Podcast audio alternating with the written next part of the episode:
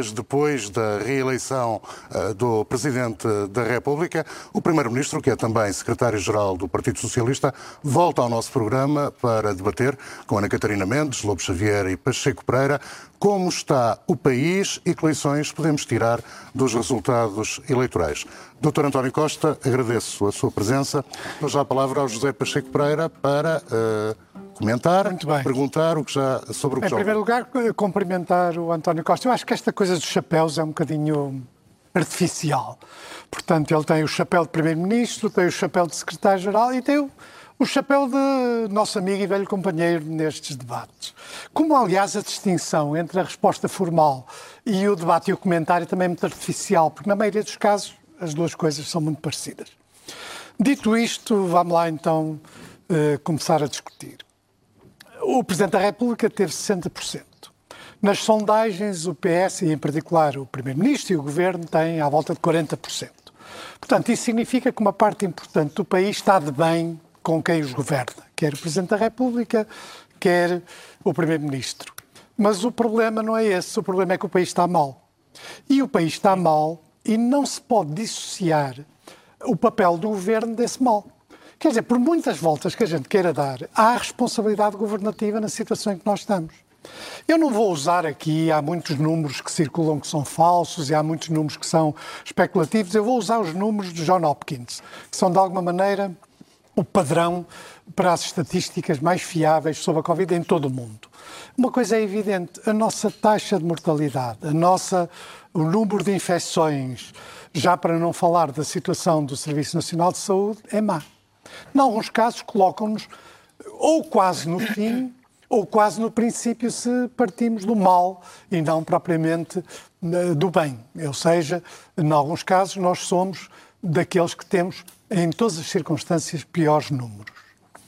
Como a ação do governo não pode ser só para a parte que corre bem, a questão que eu colocava aqui diretamente é esta: que erros o governo cometeu, porque com certeza alguns cometeu, que explicam estes resultados, e porque como é que se perdeu o controle da pandemia? Porque é mais que óbvio que não há neste momento qualquer controle, há paliativos. Os paliativos podem ter um papel em mitigar o que se está a passar. Mas a perda de controle da pandemia deve-se com certeza a razões, e eu não me importa com o que aconteceu em Itália, o que aconteceu em Espanha, o que aconteceu, o que acontece nos Estados Unidos. Eu quero saber em relação a Portugal como é que se perdeu esse controle e como é que nós temos números internacionalmente tão maus e qual é a responsabilidade de erros do governo nessa situação. O que é que correu mal? Não é o que correu mal, Carlos. É o que foi errado. São duas coisas distintas. Hum. Correu mal. Seja. Hum. Bem, muito obrigado, Pacheco Pereira, pela, pela questão. Eu acho que houve uma confluência. A pandemia tem tido diversas fases. E, de facto, nesta terceira vaga, claramente as coisas estão a correr muito mal. E estão a correr muito mal porque temos tido um crescimento exponencial de novos casos. Isso traz consigo novos, mais internados, com uma pressão gigantesca sobre o Serviço Nacional de Saúde, que há pouco eh, pôde seguir aqui na TVI a excelente reportagem, pelo menos nas partes em que eu vi, que o José Alberto Carvalho fez no Hospital de São José, pôde ver o que é a luta extraordinária que se faz em cada estabelecimento do Serviço Nacional de Saúde e os profissionais do SNS fazem em todos os hospitais, porque aquilo que se viu aqui no São José é o que acontece um pouco em todo o sítio, para esticar para além dos limites a capacidade de resposta e depois com um número de óbitos eh, eh, dramático.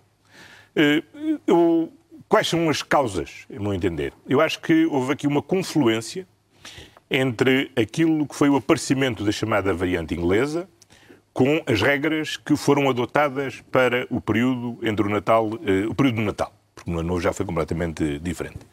Eh, essa é a explicação que eu consigo encontrar. Sei que não há consenso entre os especialistas sobre a raiz fundamental, a, a identificação precisa da razão pela qual esta eh, onda é tão grande. Há uma coisa que nós sabíamos, todos, quando se fixaram as regras para o Natal, nós estávamos ainda com um nível de novos casos muito elevado, chamado Planalto. Era, existia Planalto, mas era ainda em números muito elevados, e como logo na altura o professor Carmen Gomes chamou a atenção, para todos, na reunião da Infarmed, estando nós num Planalto alto, significa que se a onda subir, a subir parte de um ponto mais alto e, portanto, será maior. Uh, acho que a confluência dessa, eh, dessa hum, nova dessa variante, que na altura era desconhecida, eh, acho que precipitou as, e agravou as consequências. Todos tínhamos a noção, aliás, disse várias vezes, que seguramente a seguir ao Natal nós iríamos ter maiores dificuldades e por isso no Ano Novo já não haveria festejos, já haveria recolhida obrigatória às 23 horas, já seriam encerrados um conjunto de atividades. Falava-se em risco calculado. Erros. erros. O Governo, olhando, e em particular, hum. o Primeiro-Ministro, Secretário-Geral, nosso amigo, olhando para trás, Há erros que ouça, certamente foram ouça, Com certeza que sim, mas ouça, ninguém é bom juiz em causa própria. Eu vou dando com muita atenção, eh, procurando dar, ter muita atenção àquilo que as pessoas vão dizendo. Mas reconhece que houve erros? Ah, houve com certeza erros. Por exemplo? Houve com, houve com certeza erros. Olha, houve erros, por exemplo, na, muitas vezes na forma como transmitia a mensagem porque as pessoas, as pessoas seguramente a percepcionaram de uma forma Isso errada. é a tese do professor Marcelo que está tudo na, na mensagem. Não, erros substanciais nas medidas, oh. no, no, da data das medidas, nos resultados das medidas, na escolha. Vamos lá ver.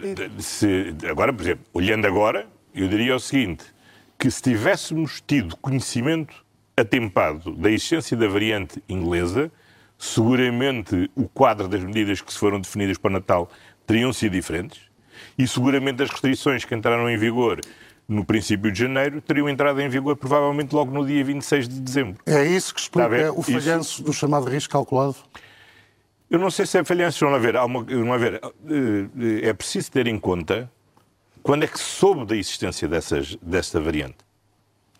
Porque eh, quando foram definidas as regras e quando foram definidas toda a gente concordou. Quantas pessoas Quando, estão convém, não, convém, não, convém, não esquecer, convém não esquecer o seguinte. Quando foram definidas aquelas regras, aquilo que nós tínhamos era, por exemplo, uma greve de fome à porta da Assembleia da República para exigir o aumento do número de, do, do número de, de horas em que os restaurantes estavam abertos.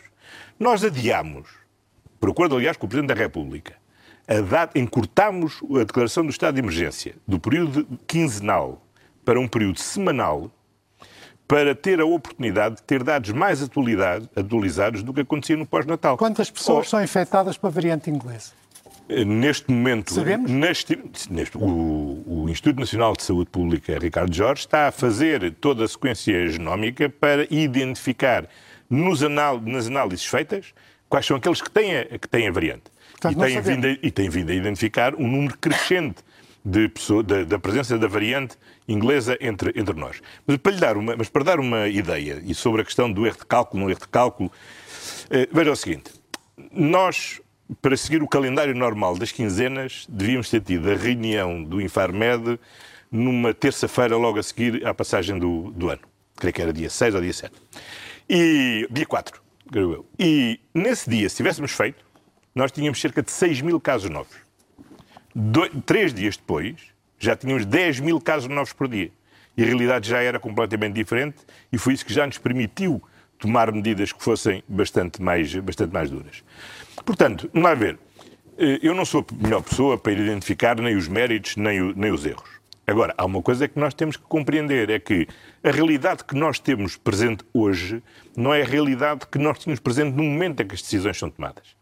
E que há uma coisa que acho que todos fomos aprendendo ao longo destes meses, em que entre o momento em que se toma a decisão e ela produz efeitos, normalmente temos 14 dias de espera para eles começarem a produzir efeitos. Ou seja, as medidas tomadas a semana passada, em princípio, se tudo correr bem, começam a ter efeitos nos números que vamos conhecer na próxima semana.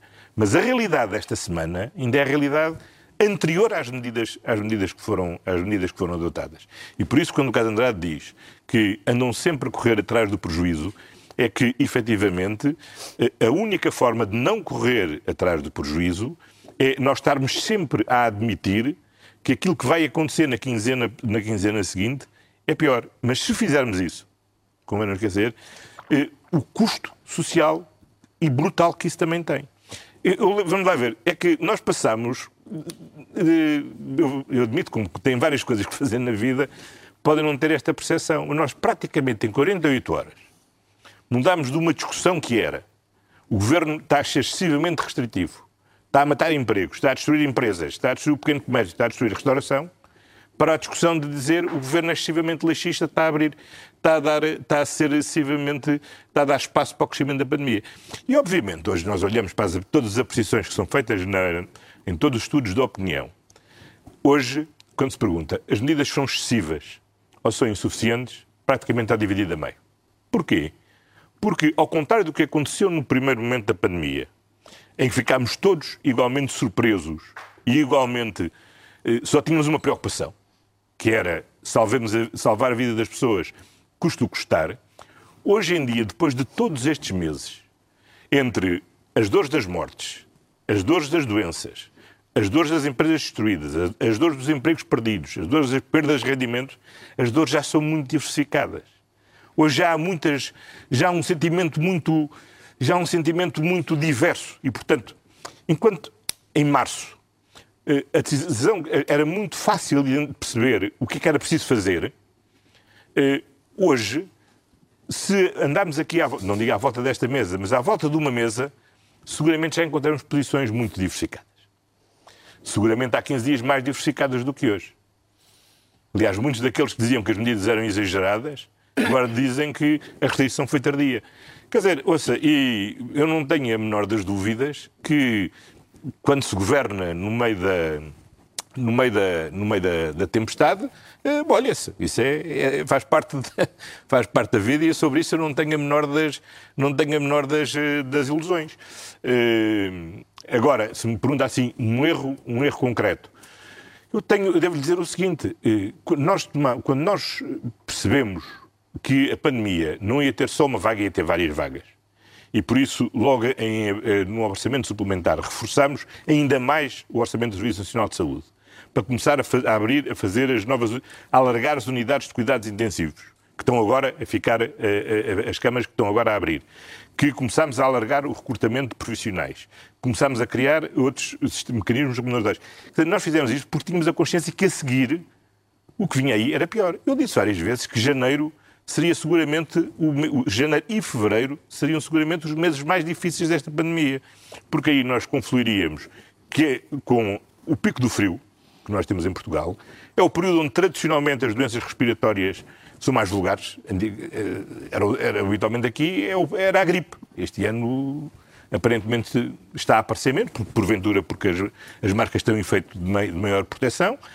Eh, e, portanto, tínhamos consciência que este ia ser sempre um momento mais, eh, mais duro. E está a ser um momento, e está a ser Doutor um momento António Costa, antes de passar à Ana Catarina, uh, e porque tem que ver exatamente com o que está a dizer, todos nós uh, estamos a receber a mensagem de preparem-se para o pior, preparem-se para o pior. Hum.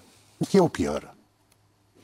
O pior é, é aquilo que todos os dias nos acontece. Cada pessoa que morre é o pior. Tá e, hoje, e, hoje, e, hoje, é, e hoje é muito pior do que, do que, do que, era, há 15, do que era há 15 dias. E vamos ter, e, e, vamos ter essa, e vamos ter esta tensão ainda por mais uh, umas semanas, seguramente. Porque nós iremos começar a atingir, atingiremos um momento em que o número de novos casos por dia vai deixar de subir e vai começar a. O número, ou melhor, a variação diária vai começar a perder força e vai começar a baixar. Só depois disso começaremos a baixar o número de pessoas que carecem de internamento. E só depois disso começaremos a baixar o número de pessoas, o número de óbitos por dia. Quer dizer, portanto, eh, não vale a pena termos a, criarmos, alimentarmos aqui a ilusão de que não estamos a enfrentar o pior momento e que vamos continuar a enfrentar o pior momento ainda durante as próximas semanas. Isso, tenho isso por, por seguro. Ana Catarina Mendes, o que quer dizer ao Primeiro-Ministro e Secretário-Geral do PS? Bom, eu antes de mais queria dizer, queria agradecer a, presença e saudá-lo aqui. Eu, eu, julgo que isto de facto tem acontecido tudo muito rápido e nós temos conversado aqui ao longo, uh, ao longo dos tempos e parece-me a mim que é muito cedo para fazer avaliações globais do que está a acontecer. E a verdade é que todos nós, todos os dias, somos confrontados com os números, com os números de infectados, com os números de mortos, mas somos também confrontados com o esforço titânico que está a ser feito nas respostas, quer no Serviço Nacional de Saúde, quer do ponto de vista económico e, e do ponto de vista social. E por isso, eu acho que há duas coisas, e até porque nós eh, temos aqui o António Costa depois das eleições presidenciais e de, de vários eh, comentadores terem falado muitas vezes, para dizer eh, duas coisas, três coisas essenciais e uma questão que deixo. A primeira é que, de facto, os portugueses estão mergulhados nesta pandemia e ainda assim continuam a confiar nas instituições e continuam a confiar na sua democracia. E por isso 90% dos portugueses votou em candidatos do espaço democrático. Em segundo lugar, os portugueses, no meio desta pandemia e no meio da exploração, muitas vezes, uh, política e da exploração do medo e da exploração dos receios, de, dos casos e casinhos, a verdade é que os portugueses também rejeitaram os extremismos e o discurso mais extremista nestas, eh, nestas eleições. Eu não faço a extrapolação nem de, nem de perto nem de longe para eleições eh, legislativas, eh, atendo-me àquilo que vão sendo os sinais dos, dos estudos de opinião e da confiança que demonstram no governo. E eu acho que, quando olhamos para aqui, aproveitando a presença de António Costa, estamos todos mergulhados na pandemia e concentrados em combater do ponto de vista sanitário mas há também uma dimensão que ficou, que vai ficar na pandemia, que já está, e que é a dimensão das desigualdades sociais. Desde logo do ponto de vista das escolas e do nosso regresso ao, à escola uh, online, de forma virtual, onde os professores mostraram no primeiro confinamento uma grande força de vontade para conseguir que as nossas crianças estudassem, mas nós estamos a falar de uma geração que, não por ação do governo, mas por ação de uma pandemia, vai ser penalizada nos próximos tempos e vamos ter que ter respostas mais uhum. concretas até ao final da legislatura neste combate às desigualdades. E o, o caráter é errático das decisões do Governo não conta aí? Mas é que, oh, oh, Pacheco Pereira, eu não, não vou discutir não. o risco calculado porque já o discutimos aqui. Eu julgo que quando nós, eh, um, num, nos dias, queremos os epidemiologistas, e eu tenho a minha opinião sobre a divisão que já assisti de vários epidemiologistas, e há momentos em que a discussão é uma discussão política. E há uma semana atrás, há 15 dias atrás, eram os epidemiologistas que estavam decididos que era preciso uma decisão eh, política que foi tomada de parar, fazer uma pausa letiva. E neste momento percebe-se que, face à situação, será precisa retomar a atividade letiva e, por isso mesmo, uh, podermos vir a ter, necessária, ter a necessidade de uma, um, ehm, da escola online e da escola virtual. Neste espaço, Ana Catarina já confessou preocupações, por exemplo, com a comunicação do governo para enfrentar a crise. São preocupações que já abandonou? Eu não sei se alguma vez. Eh, Deve estar a confundi-la comigo. Deve estar a confundir com o Lobo, com o Lobo Xavier. Pareceu-me pareceu que hum, admitiu que nem sempre a comunicação era eficaz. Das medidas, dos anúncios, do que se ia sabendo. Pronto, talvez esteja a fazer confusão com o António Mas eu, posso, mas eu posso... Se quiser, eu digo. Sim. Não, mas eu posso. Não, não, não, não, sei, eu não sei o que é que Carlos Andrade ensina nas suas aulas de. no seu curso de comunicação. Eh, eu não ensino nada. Há uma coisa sobre a qual eu não tenho dúvida. Quando o receptor não percebeu a mensagem, é porque o mensageiro transmitiu mal. E, portanto, e sobre isso eu não tenho nada de dúvidas. Outra coisa é discutir, o Pacheco Pereira, estava ali a contorcer-se. Outra coisa é se a mensagem é certa, se é errada. Isso é outra coisa, isso é matéria de debate e divergência. Outra coisa é se o, mensageiro, se o destinatário da mensagem não percebeu bem, então a culpa é do mensageiro. Mas sabe qual é a minha e, portanto, objeção? Sobre isso, eu não tenho dúvidas nenhuma. Sousa, Agora, é que o problema é o conteúdo das decisões, não, que é sempre mais importante que a mensagem. Mas aí, deixa-me, deixa posso, posso só dizer uma coisa? Sim, claro. Eu, eu ouvi, não posso deixar de passar isto, é claro. Assim, sobretudo para um espírito liberal, como o do Pacheco Pereira, quando fala sobre as decisões erráticas do governo. Não a ver, há uma regra fundamental que eu acho que num Estado de Direito Democrático se tem que seguir as restrições têm que ser as mínimas, eh, as mínimas necessárias para obter o efeito que é desejado. Depois é traduzido nos, pelos juristas pela adequação, a necessidade, a proporcionalidade, etc. Portanto, o que é que o Governo tem procurado fazer? Tem procurado modelar a intensidade das restrições que lhe impõem a si, que impõem a todas as pessoas, em função daquilo que, que são as necessidades da pandemia. Se a pandemia não nos obrigar a impor nenhuma proibição de circulação, excelente. Se nos impõe a máxima proibição de circulação, temos que o fazer. Agora, quando, o, que, o que isto significa é que as medidas têm que ir sendo graduadas conforme a evolução da pandemia. Dirá, mas então deviam saber prever como é que evolui a pandemia. Era. E muitas vezes os cientistas conseguem-nos dar e identificar sinais de como vai ser a evolução. Eu recordo que nós decretámos o estado de. Eh, o, eh, o primeiro estado de alerta em 15 de setembro. Nós decretámos o estado de calamidade em 15 de outubro. E temos vindo num crescendo até ao estado de emergência e às sucessivas renovações do estado de emergência e da densificação do estado de emergência. E, tem, e, este, e estas restrições têm todas sempre no mesmo sentido, infelizmente. Mas todas procurando acompanhar aquilo que é a evolução da pandemia. E nunca indo mais além do que aquilo que a, que a, que a evolução, da pandemia, que a evolução da pandemia impõe. Uh, e é esse sentido de equilíbrio que, uh, às vezes, pode ser vista como uma posição contraditória. Mas não é contraditória. É simplesmente tomar em cada momento a medida mais adequada para procurar eh, conter a pandemia, a pandemia no nível em que a pandemia exige que essa medida seja adotada. Tem repique, Ana. Eu agora tenho que seguir o exemplo que, que o Pacheco uh, nos impôs como padrão. Tem repique ou posso passar já ao António Lopes Xavier? Passaram ao António, António. Bom, uh, isto estava um bocadinho soft Uh, Vamos lá ver. Se o António Costa, o Primeiro-Ministro, tem dificuldades em lembrar os erros, é possível fazer uma lista. E, e eu devo dizer-lhe que realmente. Mas se torna mais fácil porque assim permite-me responder. É, é mais fácil, é mais fácil. Já vai ver, já vai ver a lista. Bem. Já vai ver a lista.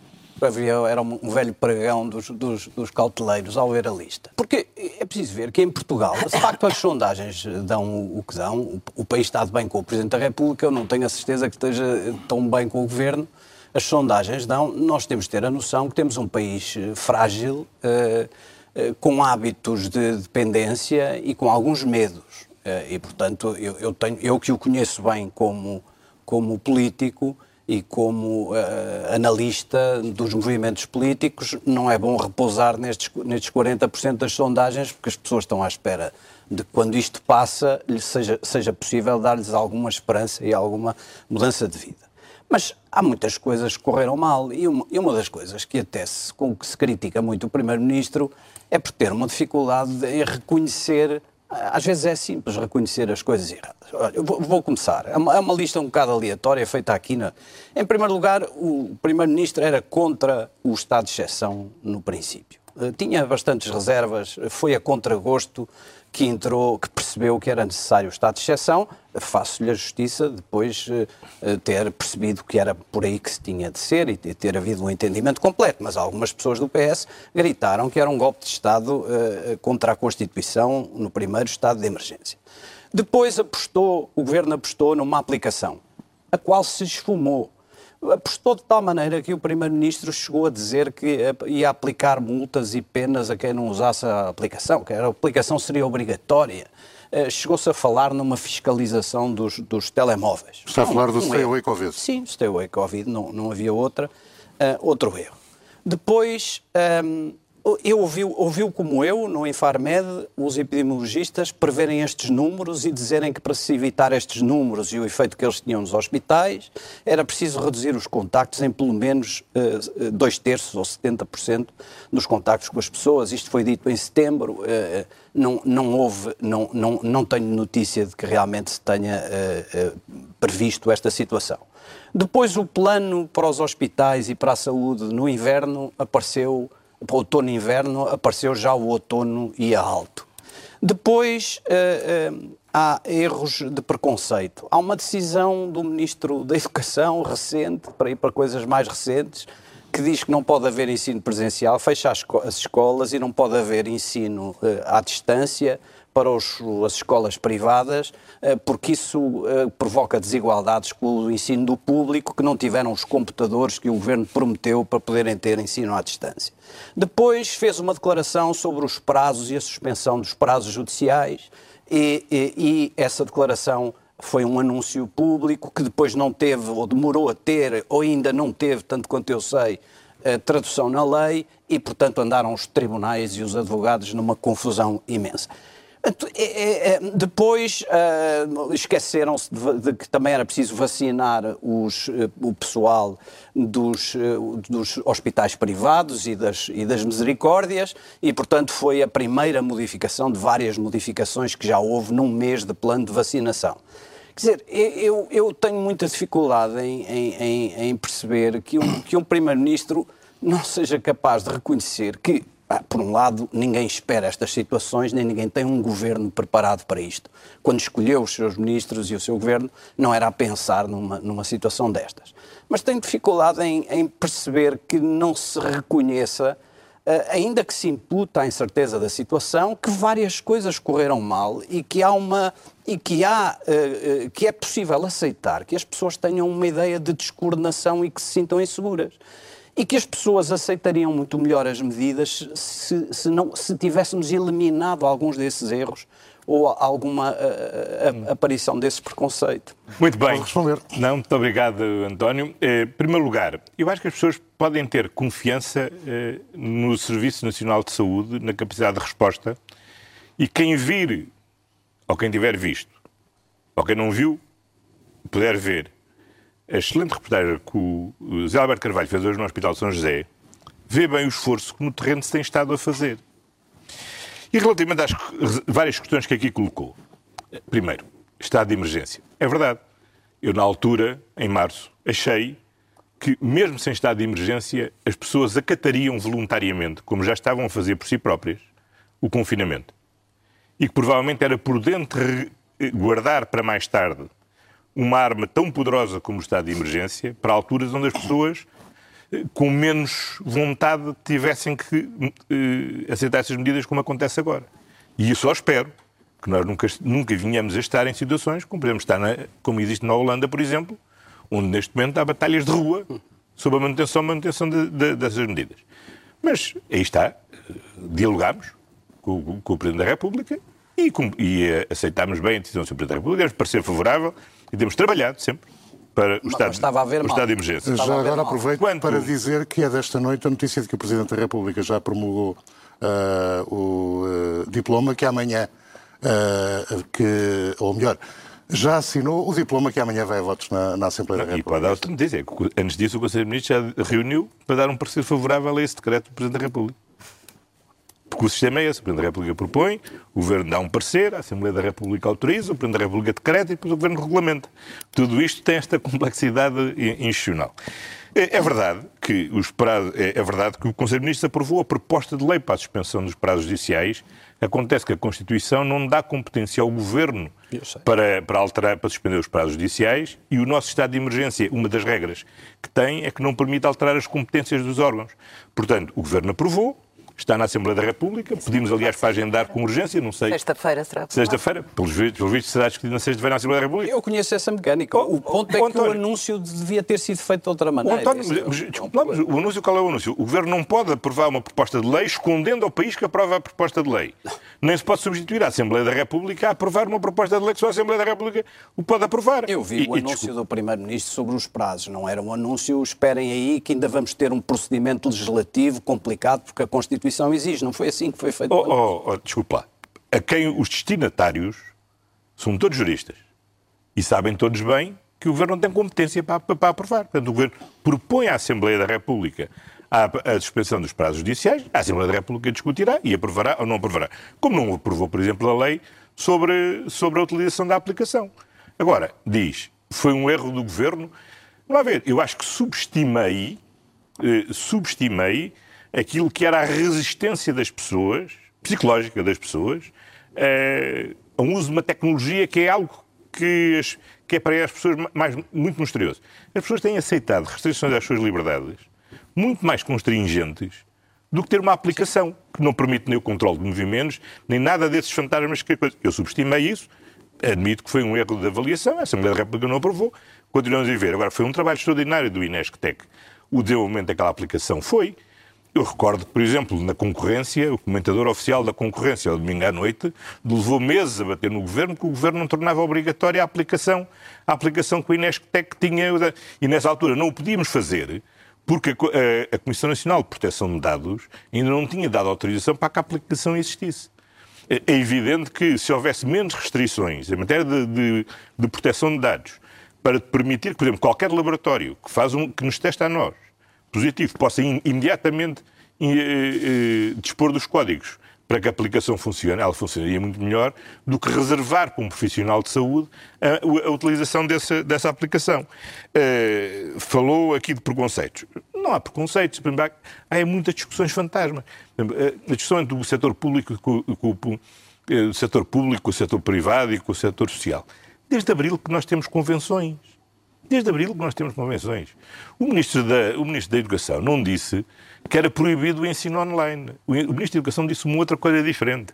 Nós fizemos uma interrupção letiva para compensar nas interrupções letivas seguintes. Agora, se durante esta interrupção letiva quiserem ter qualquer medida de apoio, qualquer trabalho com os alunos, podem não ter. Agora, isso, o que não é possível, o que não é possível fazer, o que não é possível fazer, é muito, o, que, é, o que eu acho que seria errado fazer, era uh, uma medida que para já vigora por 15 dias, pode ser que tenha que vir a ser estendido, como disse aqui a Ana Catarina Mendes, e aí temos que passar para o ensino online, mas sendo uma interrupção de 15 dias, é relativamente fácil compensar no calendário escolar ou nas férias da do, chamada interrupção da, do Carnaval, ou na interrupção da Páscoa, ou nas, ou nas chamadas, ou naquilo que antes chamávamos férias grandes, é possível compensar estes 15 dias. Se for muito mais tempo, é evidente não pode haver uma interrupção da atividade letiva e tem que haver, tem que haver o ensino online. Agora, ninguém proibiu ninguém de fazer o ensino, de ter o ensino, de ter o ensino uh, online.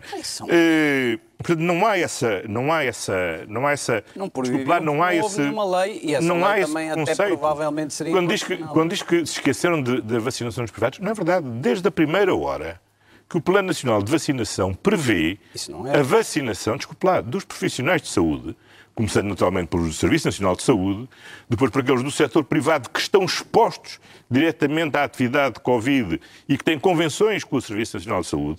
E, portanto, essas regras têm vindo a ser têm vindo a ser definidas, têm a ser aplicadas. O Presidente da Comissão disse que era um assunto que tinha de estudar. A primeira vez que se lhe falou nisso, disse que era um assunto que tinha de estudar, mas talvez então, seja mas, mas, comunicação. Mas eu acho bem que estuda antes de decidir.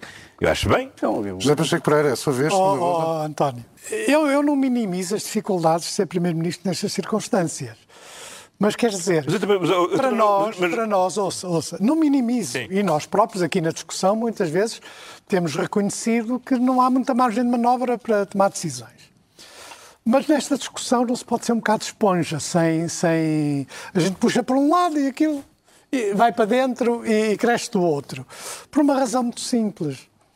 Por exemplo, um dos problemas de, do, do, governo e das decisões é que vão a reboque da, daquilo que se chama opinião pública. Se nós formos datar, desde abril, a tomada de decisões que se tornaram controversas, elas são tomadas quando há um clamor público que muitas vezes não é racional desde o clamor pelo estado de emergência até ao clamor mais recente em relação às escolas. E eu teria mais confiança nas decisões se elas fossem tomadas em função de uma racionalidade de decisão e não propriamente depois de 15 dias de clamor. Uh, porque isso depois é que dá a ideia de ser errático. Agora, uh, é um facto que há perplexidades. Por exemplo, ontem um responsável pela Associação dos Hospitais Privados disse que estavam à disposição do governo 900 câmaras, dos quais 700 estavam livres.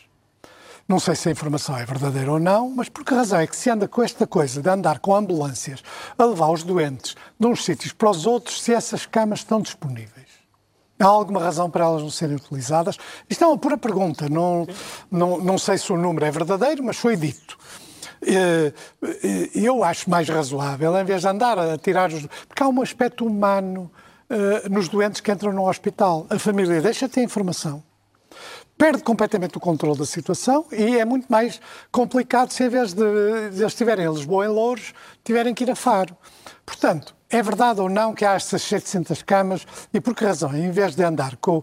Para, para, a impressão com que se fica é que isso é para manter o mito do Serviço Nacional de Saúde, que é vão num hospital de Serviço Nacional de Saúde para outro hospital de Serviço Nacional de Saúde. E essas camas?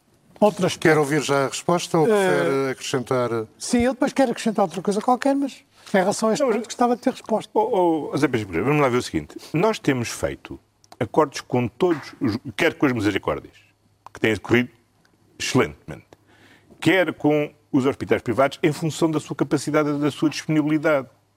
Eu não ouvi essa declaração ontem das 700 câmaras, mas sei, não, não estou a dizer o contrário, Sim. não ouvi, mas eh, eu sei que diariamente eh, são feitos acordos com os hospitais para colocar pessoas que não, quando não há disponibilidade de acomodação.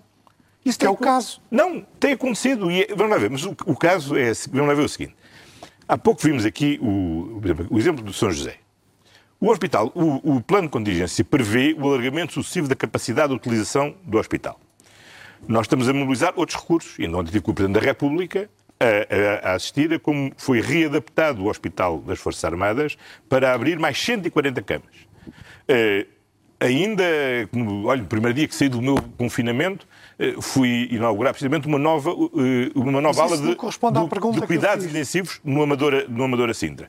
Mas, portanto, nós temos trabalhado com os privados e temos, neste momento, no norte do país, muitos. Em Lisboa, menos, porque a disponibilidade também é menor desses, desses grupos eh, para disponibilidade. Agora, sempre que eles têm tido disponibilidade e nós temos tido necessidade, tem tudo funcionado. Ainda outro dia vi uma declaração da doutora Isabel Vaz, que é Presidente do Conselho de Administração do Grupo Luz Saúde, ou se não, enfim, ou pelo menos do Hospital da Luz, que disse, não, sempre que tenha sido necessário e nós temos tido disponibilidade, as coisas têm funcionado. Bom. Pronto, e, assim, e, assim é, e assim tem de continuar a ser. Mas assim, muitas vezes, vê-se, a semana ontem, à noite, vê-se uma situação dramática aqui no Hospital da Amadora Sintra, em que houve um problema de sobrecarga relativamente... E foram para o Algarve. E, foi, e, houve, e houve um problema relativamente ao sistema de oxigênio. E foi necessário deslocar 43 pessoas. E a verdade é que as 43 pessoas foram deslocadas em segurança, nunca estiveram em, em risco, eh, foram sempre devidamente acompanhadas, devidamente tratadas e houve capacidade de resposta. Se me diz assim, mas posso aquela pergunta que me estão sempre a fazer, quer dizer, e pode garantir que um dia não falta tudo? Bom, mas é evidente que ninguém, no, seu, tá. no seu perfeito bom é senso, é deve fazer essa pergunta, nem ninguém no, perfeito bom senso, no seu perfeito juízo deve responder sim, posso garantir. Eu não, Agora, eu não tenho, nós te, o, o que temos verificado é que, em sucessivas vagas e com uma pressão cada vez maior, os profissionais, o Serviço Nacional de Saúde, no seu conjunto, têm tido essa capacidade de resposta. Agora, se você me diz assim, mas está tudo bem, não, está tudo péssimo. Você disse que o país está mal, o país não está mal, o país está péssimo. Vamos lá ver o seguinte. Porque quando nós temos o número de mortes que temos, o número de pessoas doentes que temos, o número de pessoas internadas que temos, quando temos Nossa. a crise económica e social que temos, a questão não é saber se o país está mal ou não está. oh, oh, Pacheco Pereira, eu garanto-lhe uma coisa. Você não gosta de esponja, eu, eu sei. Não. Você, por característica, não, gosta dessa coisa da confrontação. Exatamente. Tivesse eu a sua personalidade, e ao fim de 15 dias da pandemia tinha caído para o lado. A última questão que eu, que eu lhe queria levantar. Zé, uma subquestão. Vamos chegar ao ponto de ter de enviar doentes para o estrangeiro? A ver, é, primeiro é preciso saber que, em que estrangeiro é que era possível isso, é que é possível isso acontecer, porque essa questão da ajuda externa, por exemplo, está cá uma missão, a senhora Merkel, no princípio da semana, manifestou-me a disponibilidade da Alemanha para apoiar. Tem, está uma missão que tem estado a avaliar tudo aquilo que temos pedido, infelizmente. Não há condições de disponibilizar médicos, disponibilizar enfermeiros. Aquilo que, que, que, a Alemanha tinha condições até agora de disponibilizar, nós, infelizmente, neste momento não necessitamos. Mais ventiladores, temos neste momento ventiladores suficientes, não é isso que neste momento nos está a faltar. Pusemos essa hipótese, por exemplo, de se podiam acolher eh, doentes, não estou a dizer doentes Covid, mas doentes de outras patologias cujo tratamento não prioritário tem estado a ser adiado.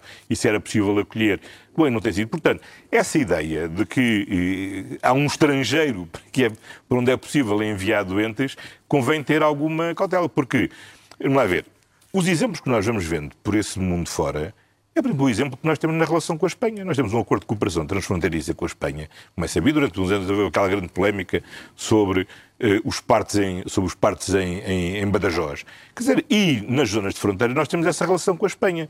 Agora, é diferente um país que tem a posição geográfica de Portugal, que de um lado tem o Atlântico e do outro lado tem a Espanha, de um país que está no centro da Europa e que tem vários e que tem vários eh, países com quem faz fronteira e, portanto, onde essa cooperação transfronteiriça é muito mais habitual e muito mais, eh, e muito mais fácil.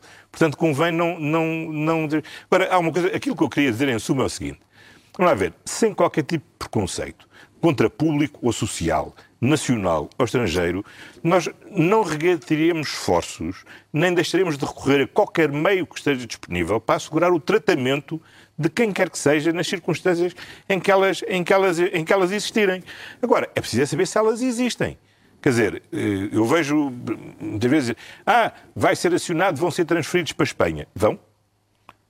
Quer dizer, eh, nós provavelmente estamos a assistir à primeira vaga que não vem de leste para oeste, mas que está aí de oeste para leste. Espero que não. Mais uma vez agradeço a presença de António Costa. Este é o momento de terminarmos esta edição especial da Circulatura do Quadrado. De hoje a oito dias, Ana Catarina Mendes, Lobo Xavier e Pacheco Pereira retomam o debate na TV24 e na TSF.